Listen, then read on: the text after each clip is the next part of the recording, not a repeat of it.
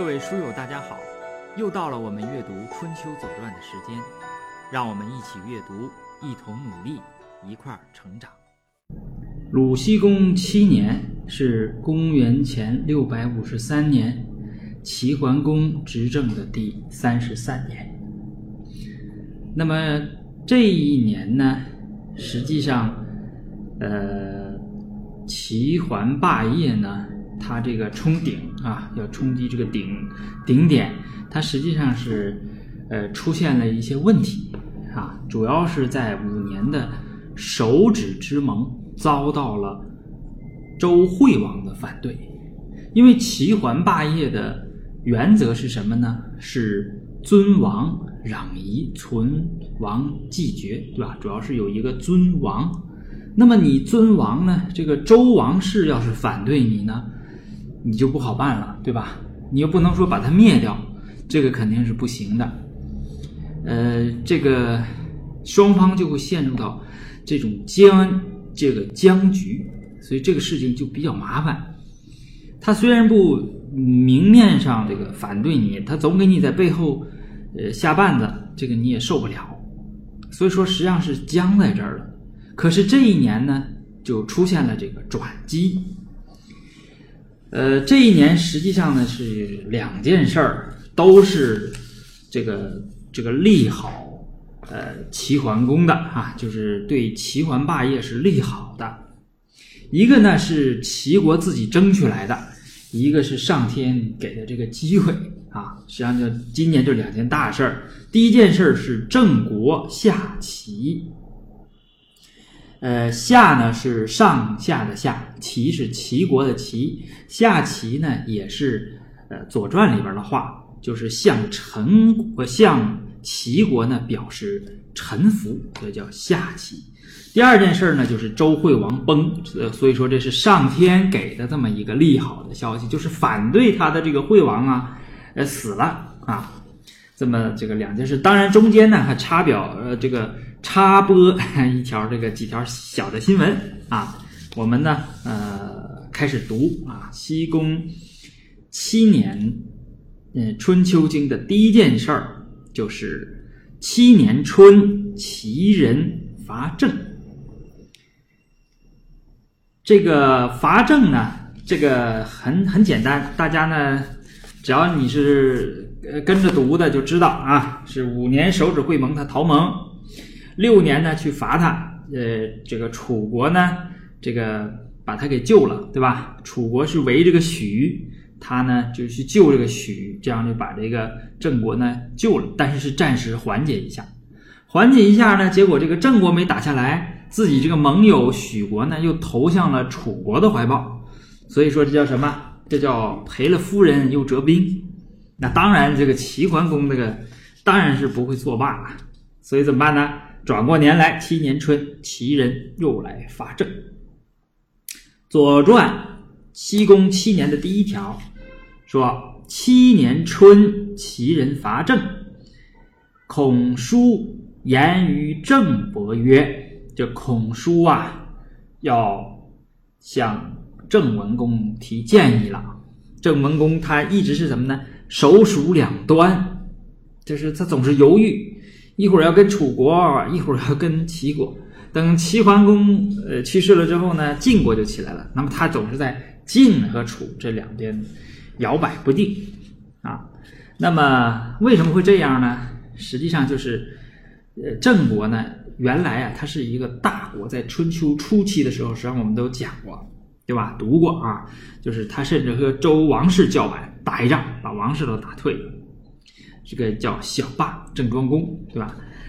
呃，但是郑庄公死了之后呢，这国家就陷入了混乱，就政权一交接呢，就乱套了。他这几个儿子来抢夺这个呃国家的这个掌控权，这个国家就乱套。到郑文公这个地方才开始，呃，实际上到立功，立功完了到文公，这个郑国才开始稳定。但是这个时候他已经错过了这个黄金的这个发展周期。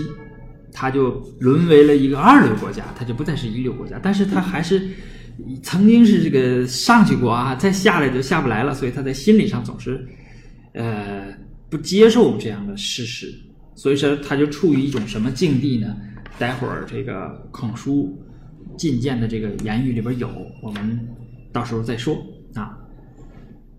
孔书言于郑伯曰：“晏有之曰，说有谚语，怎么说呢？心则不静，何但有余病？那但是忌惮的惮，呃，心则不静，这个静是竞争的竞，这个竞争的竞啊，是指呢双方啊有抗衡相争的这个意思，这叫做竞竞。我们现在也用啊。今天用竞争就是相抗衡的意思，说你这个不能和敌人啊相抗衡，当然主要是指这个心智，对吧？心则不静，就是你不能和敌人抗衡的时候，那何惮于病？那你就不要害怕，怎么样啊？你做出一副这个呃屈辱的样子，屈服于人的样子，这个叫做病啊。我们。啊啊，后边有这个呃解释，就说说什么叫做病啊？病呢，就是啊呃屈弱如病，就是你呀跟人家显示出来的这个这个屈屈服啊示弱，这个就叫做病。就是哎呀我不行了，我打不过了啊！你是大哥，我服你，哎，这叫病啊。就你既然没人家强，你跟人家没法降这个竞争，那你就服软这是谚语，他说的谚语，既不能强，又不能弱，所以必也，对吧？你这就是 这八个字说的非常好，是什么？你你这个郑国，你又不能是成为一个一流的强国，然后你又是拉不下这个身份，拉不下这个脸儿来服软。那你最后就是死路，死路一条，就一定要摔跟头，所以必也必就是倒下了嘛，对吧？所以你就是死路一条。国危矣，请下齐以救国。孔叔一直是亲齐这一派的啊，那国家已经很危险了，那么你要向齐国表示屈服，来救郑国。公曰：“吾知其所由来矣，孤稍待我。我知道他为什么来了。”那当然，谁都知道了，你逃盟嘛，他当然惩罚你。那你等一等我。对曰：“朝不及夕，何以待君？”不行啦，就是情况危急啊，早晨都等不到晚上了，你还等什么等啊？你赶紧的吧啊！这是来罚他七年春，然后他怎么办呢？他是采用了这样的办法啊。我们看经。西宫七年的第三条，正杀其大夫申侯啊，正杀气大夫申侯，把申侯给给给杀了哈，给杀了。这个是第三条啊，前面说的是第一条和第三条，中间插播一个新闻，叫做《春秋经》西宫七年的第二条，叫夏小诸子来朝。这个前面有一个在庄五年啊，有一个啊，呃，叫倪来，呃，倪离来啊，这个来朝。那个时候呢，只能说他的名字，不能说他的爵位。那个时候，因为周王室没有给他授爵呢，啊，这个时候呢是给他授爵了。小看图啊，我们那个小诸国和诸国不是一个国家，呃，诸国是紧挨着曲阜的。有一句话叫做。呃，鲁国打梆子，诸国就能听得见，对吧？就是他俩紧挨着，这两个城紧挨着。这个小朱呢，在南边，跟滕国呀，基本上是挨着，啊，他俩就隔着一条河啊，隔着一条水，好像叫郭水啊。呃，诸国在鲁国的东南啊，它的东边呢有一座小山叫泥丘。现在好像叫泥山，就是孔孔子在那个地方出生的啊，所以为什么把孔子叫丘呢？就是以那个小山给他命的名，所以叫孔丘啊。小诸国是往南啊，往南。我们看我们那个地图，和滕国滕就是今天的滕州，以前叫滕县，在这个县的呃东北方啊。就我有时候说这个方向啊，说这个人名啊，总是说错，大家呀 要能容错哈，要听着那个能容错，因为我也没有机会改，又当时反应不过来。这后续听的时候呢，听出听出错来了，就是口误啊，但是也没法改了，所以大家要要能够能够容错啊，能脑补。这是插播的这条新闻，这是第二条经，第三条经就杀这个申侯。《左传》的第二条呢，对第三条经进行了解释，我们读读一下，《左传》西公七年的第二条，夏正杀申侯以悦于秦。且用臣远涛图之赠也。前面呢，这个申侯和袁涛图之间的这个恩怨，我们也都读过了。这个袁涛图呢，是拉着申侯去说服齐桓公，让他别从这个陈国啊和郑国这条路走，让他绕远儿走。然后申侯呢，就把这个元涛图出卖了。结果呢？当时是齐侯把袁涛图就给抓起来了，而且那一年打了陈国两次，呃，而且呢，把治，也就是虎牢关啊，这个虎虎牢关前战吕布是吧？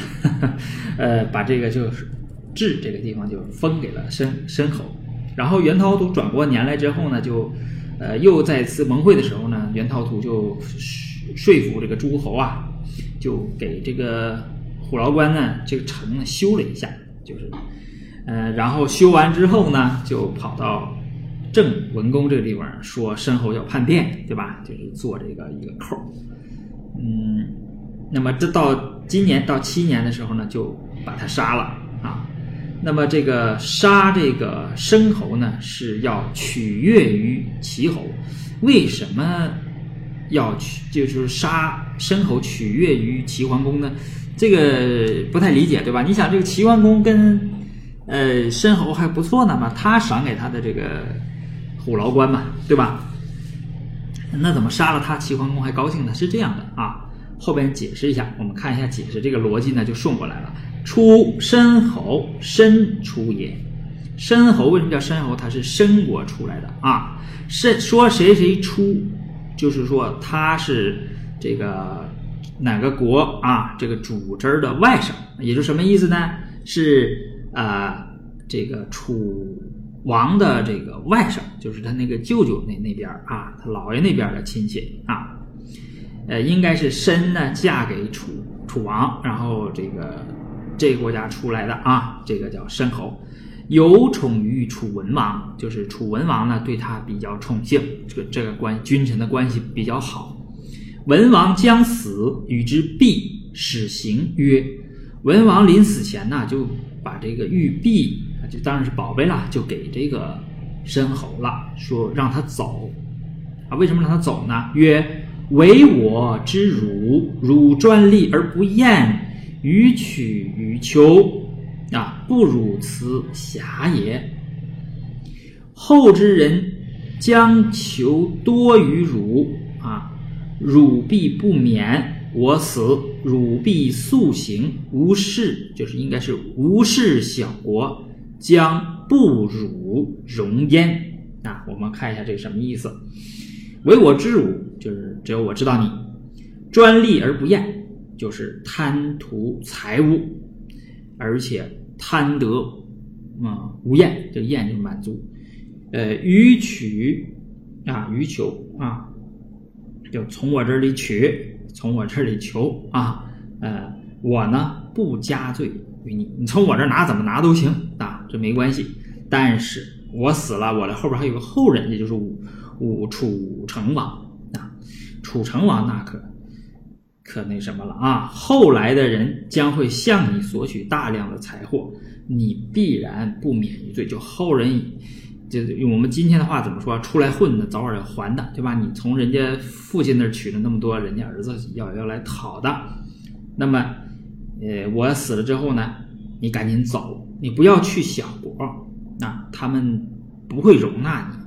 那你就去哪儿呢？就去郑国。说吉藏出奔郑，又有宠于立功。就这个人呢，还是应该是有才能的啊。你看到哪个地方，那个国君都比较喜欢他。啊，这个文王也喜欢他，你看临死还给他找出路。然后呢，又有宠于立功啊，立功还是一个比较有作为的这个君主啊，诸侯，但是他死的比较早。子文啊，文其死，子文呢也是有名的了，对吧？令尹子文嘛，回家纾难，也是那个豆蔻无图啊，这是非常有名的。应该说在春秋这一代里边，应该是跟齐桓呐，呃，一跟这个管仲啊，应该是同一个量级的这种。辅佐君王的这么个大臣，子文闻其死也曰，就是子文感慨一下，古人有言曰：“知臣莫若君，弗可改也已。”就是，呃，我们古人有句话吧：“知子莫若父，知臣莫若君。”啊，这个是这个话是不能改的，就是这话是有道理的。实际上呢，是这个。楚国人的态度呢，就是叹息一下，觉得这可惜了。你看这个人，嗯，实际上也没有什么过多的这种，呃，就是替他报仇啊什么，没有没有这个，就是他在楚国关系不好，因为这个人贪嘛，贪不会结交下这个，就是特结交特别那个好的这种友谊啊情谊啊，他都得不到，因为你贪就得不到这个。呃，楚国就是感慨而已啊。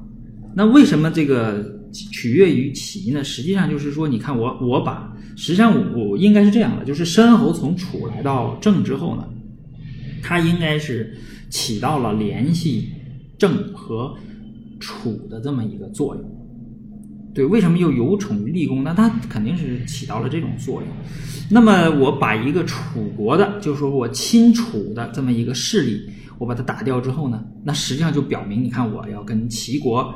要求和了，对吧？我要走向齐国的这个联盟了，实际上还是这个意思，就是说，把这个就像某些国家要倒向另外一个国家，它的内部就会发生什么事呢？就把这个，比如说，呃，就把这个亲楚的这个势力就打掉，那么他就实际上就要亲齐了，是这么个意思。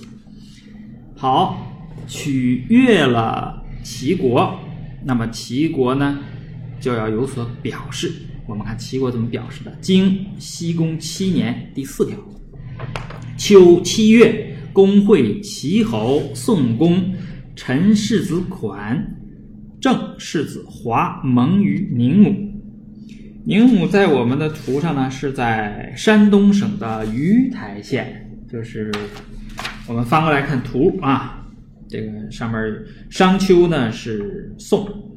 定陶啊，也就是成武县的定陶区是曹，鱼台县是宁武，曲阜是鲁，所以说它是呃当时这个微山湖啊还不在呢啊，那还没有微山湖，微山湖是后来形成的，就是在这个微山湖旁边是这个鱼台鱼台县，呃，在这个地方是宁母，就是这在鲁国这个地方啊举行了一次会盟，那么。实际上主要是由这个陈出了一个太子啊，呃，宋公齐侯这俩拢总是在一起，就宋桓齐桓嘛，双桓，再加上鲁僖公啊，在这个地方盟会。呃，郑国呢有意思啊，他这个郑文公没有来，他让他的世子，也就是太子，太子华来参加这次会盟。我们看《左传》怎么解释它，《左传》。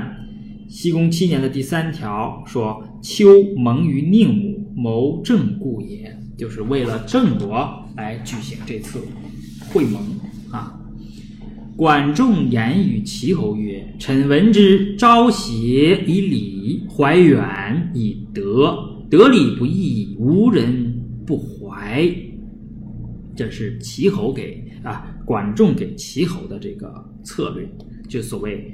朝携怀远，这个携是离啊，离开的离，这个携是携带的携啊，提手旁加个那个那个啊，呃，这个离也就是所谓怀有二心的啊，就是说呃处于观望的。或者是对你呢不是那么太信任，处于观望态度的这么这个人，呃，这个神或者是团体，这叫做邪。那么招邪呢，要以礼，礼呢就是，呃，我们说除了礼节，有这个利益啊，有这个规矩等等等等，就是尊重吧，这种礼仪来把他这个招到自己的身边来，对吧？啊，怀远以德，远呢，那就是还没到这个，还比邪还要再远一点的，那个时候你要用德行把它招过来，对吧？我们孔子说，好的治理叫做近者悦，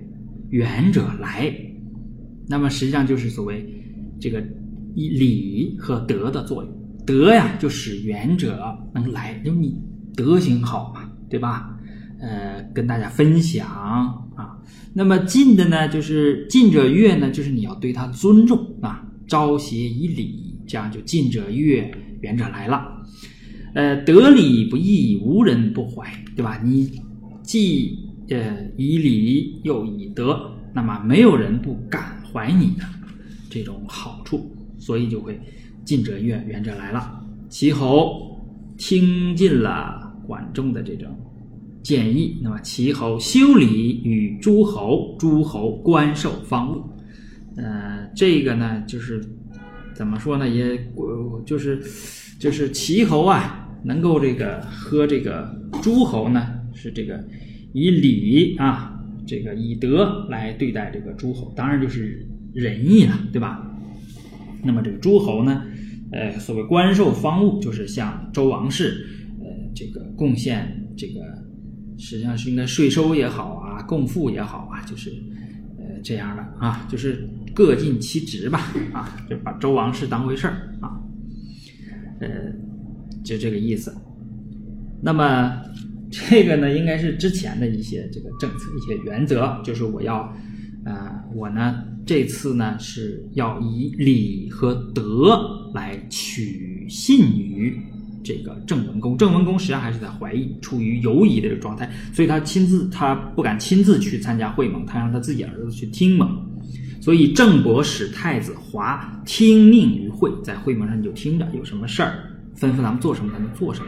结果这个太子华呀，这个不是一个省油的灯。他言于齐侯曰：“谢氏、孔氏、子人氏三族，实为君命。”他实际上是这个这三族是正的大夫，应该是呃国君啊所倚仗的这么三股势力。君若去之，以为成。我以政为内臣，君亦无所不利也。说你帮我把这三族干掉，那么郑国就会变成我的。那么我呢，以政为内臣，就是我就从此这个郑郑国以后就是你的，就像你的内封臣，就像国高两似的。你让我们干嘛，我们就干嘛，就是我就变成你的了。你帮我把这个我的呃反对我的就是这个异己，帮我把它除掉。哎，这是个机会，对吧？这是对齐桓来说是机会。齐桓公就动心了，齐侯将许之，这要答应了。管仲曰：“这管仲出来了。”管仲说：“君以礼与信主诸侯，就咱们呢是用礼和信这两件事情来主主属于的属这个地方读主啊。”是表示汇合、聚合或团结大家的意思。就我们是用什么把大家团结起来呢？是用礼和信呐，对吧？礼义和诚信才能把人团结起来。而以忠兼之，无乃不可乎？你怎么能这么做呢？我们开始以礼、诚信、以礼仪来来团结大家，最后我们却搞出这种啊这奸佞之事，而以奸忠之，这肯定是不行的。子父不坚之谓礼，守命共使之谓信，啊，这都是，呃，应该说是金句了，是吧？良言金句了。说儿子和父亲不相违背，叫做礼。实际上这个是什么呀？这个是太子华来说啊，来求这个齐桓公帮助自己去。呃灭掉自己的父亲，你看呀，父子啊，为了争这个位子，你看晋国也是对吧？父子争这个位子，就反对他爸爸，这个事儿咱不能干，对吧？说所以说，管仲说父子不奸之谓礼。守命共识啊，呃，之谓信啊。叫什么呢？就是啊，父子和呃儿子和父亲不相违背，叫做礼；见机行事，完成君命，叫做信。就是所谓呃，针对于好的时机来做事情，这叫做信。那这个时机好不好？不好啊。唯此二者，缄默大焉。这两件这两件事情我都不能做。第一个。呃，父子不能，我不能让父子相奸。第二个，这个时候不对，时机不对，不能做。要做的话呢，缄默大言，这就是这是一种奸佞。那么这种事情你要做出来，这肯定是不好的。公曰：齐桓公就说了，齐桓公一看管仲重父哈，这么讲原则，那我们能不能灵活一点啊？诸虎诸侯有讨于政未捷，今苟有信从之，不亦可乎？我们这个联合了那么多家诸侯一起去打这个郑国，我们都没打赢。因为上次是围新城，结果楚国一打，呃，楚国来一个围许救郑，对吧？就是围魏救赵，这个时候在春秋时候就有了哈。魏国我们都没打下来，今天好不容易郑国他现在是有缝了，对吧？这个苍蝇不叮无缝的蛋，是吧？从之不亦可乎？我就听他的呗，我们把他郑国拿到手，这不挺好吗？对曰：啊，管仲说了，君若随之以德，加之以训，辞而率诸侯以讨郑，郑将亡父之不暇，岂敢不惧？管仲啊，就说说。君王如果用德行来安抚，再加上教训，他们不接受，然后我们率领诸侯去讨伐郑国，郑国挽救危亡还来不及，哪敢不害怕？如果领着他的罪人以兵进攻郑国，郑国就有理了，那还会怕什么？而且呢，啊，这个。会合诸侯，啊，就是且夫和诸侯以从德也。会则列见何以是后嗣？就开会呢，对吧？公开场合，你这个把一个这个奸佞的儿子，这个放在放到这个会议的这个这个序列上边，那你你这后世怎么看你啊？夫诸侯之会，其德行礼仪，无国不忌，既奸之位啊！坐而不忌，啊，非圣德也，对吧？就公开场合，其实大家都会记住这件事啊，对吧？结果你这个，你在这个场合，你你帮助这个太子华，然后去反对他的父亲，做这种奸佞之事，那大家都会记住，啊，你你还蒙什么蒙啊？君蒙替啊，这个你这个你这蒙啊，你就是你签的这个条约，大家就会，呃。反对你就所谓尊王攘夷、存亡继绝的这些东西都会反对你，对吧？就是已经完蛋了，对吧？君期不许，这个你千万不要同意他，你不同意他，正必受蒙。就你因为什么呢？你不同意他这个子华，那么郑文公马上就会知道，哦，这个盟友是可以信任的，对吧？我这个授之以柄，拿这个刀授之以柄，你都不来。你都不趁这个机会来来打我，那么你是可以信任。夫子华为太子，而求借于大国而弱其国，亦必不免。就是这个太子回去，肯定也没有好果子吃，对吧？他卖自己的国家来成全自己，那不是弱自己、弱自己的国家吗？对吧？这肯定回去也要完蛋。实际上，在后边我们可以读到，就太子华就被杀掉了。正有书瞻赌书。呃，率呃诗书三良为政，未可见也。啊，说有三家大夫，这个你想离间他也离间不了。就说你呀，你不要以为我在这儿帮了太子，我去做那件事就能做得了，做不了的啊！人家郑国也不是白给的，有能人。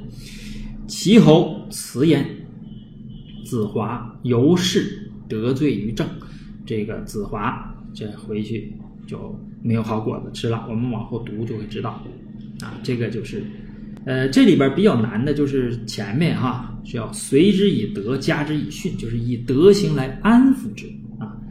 呃，加之以训呢，就是给他以教训啊。然后呢，辞啊，这个尔率诸侯，就是如果他不听，那么我率诸侯去打他。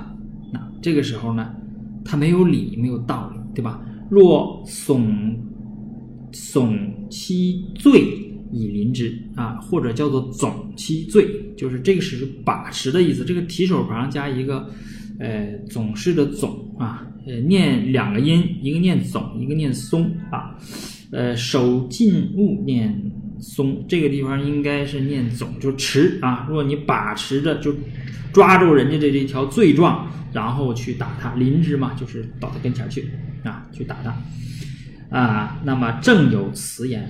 何惧，对不对？你这个，你这个，你是处于这个道德的这个下下风口，你你去打他，那个这个，呃，他他他就不怕了，对吧？你就没理嘛，对吧？嗯，然后后面是刚才说过，就是这这就有有几个词啊，就这个怂啊，呃，这个意思，这个说的很明确啊，就是你首先你要。要征服人心嘛，就要以德行来服人，啊，不要耍一些这个奸佞的手段，就耍一些下三滥的东西，这个不行啊。而且呢，这个诸侯是在盟会，大家都看在眼里呢，这个千万不能那么做。那么这个齐侯没有答应啊，齐侯没有答应呢，就换来了郑文公的信任。所以说，《左传》呃，西公七年的第四条就是东郑伯时请盟于齐。啊就是郑文公就派使臣来啊，请求齐国咱们结盟吧啊，就是他获得了这个郑文公的这个信任。实际上是我们说，在这种诱惑面前呢，千万这个不要动心呐，对吧？一动心，后边会有很多这个呃这个后续的一些后果啊。实际上这个。就说明什么？齐桓是动心了啊，但是好在有个管仲，管仲这个人还是比较目光啊，还是比较远长远的。所以说，这个诚信嘛，就是实际上就是你取取的是这个长远的目标，还是你是眼前的目标，对吧？就是这就是诚信是要不要守诚信的这个人或者这个关呃关节，你所要面对的这么一个问题。呃，后边这个经呢，第六条就是公子有如其啊，这是也没有传，就这么一条经，就公子有到齐国去了。实际上，呃，只要春秋里边写某一个卿大夫啊，如某国，没有讲什么原因，基本就是去聘问啊，就是去访问去了。实际上是在这儿呢，在鲁国这儿主持了会盟，因为在鲁国这个地界嘛，对吧？在这个。今天叫鱼台县，当时叫宁母啊。这个所以说，公子友要到这个齐国去啊，访问一下。呃，第二件事呢，就是说是这个对前面第一件事是齐国自己争取来的，对吧？面对着诱惑没有动心，对吧？坚持这个我们说主流价值观啊，以诚信和礼仪来啊，叫做团结这个。天下的诸侯啊，那这个是对的，这你能立住，否则你一个是立不住的啊。第二件事呢，就是呃，上天给的机会就是，呃，传的西宫七年第五条闰月，惠王崩，这个周惠王死了啊。所以我这个地方我写的就是，你看，有的时候你这个这个事业达到一定程度，你没法再往前走。你像这个，他这个就遇到什么，就我们说高原嘛，就就。看到这儿了，没办法，你这个周惠王在这儿，他反对你，然后呢，你也不能把他怎么样，因为你的策略就是要尊王，你也不能把他怎么样，也大家都看着你，所以你就只有一个办法，就是靠，把他靠死，对吧？哎，这个终于把这个周惠王给靠死了。周惠王的儿子呢，就太子呢，就是呃叫太子正啊，就郑国的郑。他呢是后来的襄王，然后我们往后读就知道，这个襄王是靠了这个齐桓公啊。襄王，呃，恶，呃，是凶恶的恶啊，恶就是他这个，呃，怎么说呢？是这个担心啊。呃，误太叔代之难，就是他怕这个啊，这个太叔，也就是他这个弟弟啊，叫王子代。我们说，呃，惠王的王后叫惠后，对吧？惠后有两个儿子，他这个襄呃襄王是他大儿子，他的小儿子叫代，叫王子代。呃，这就跟那个郑庄公的是一样的哈。这个妈就是非得要扶这个小儿子，看不上这个大儿子。那么这个一死呢，这个。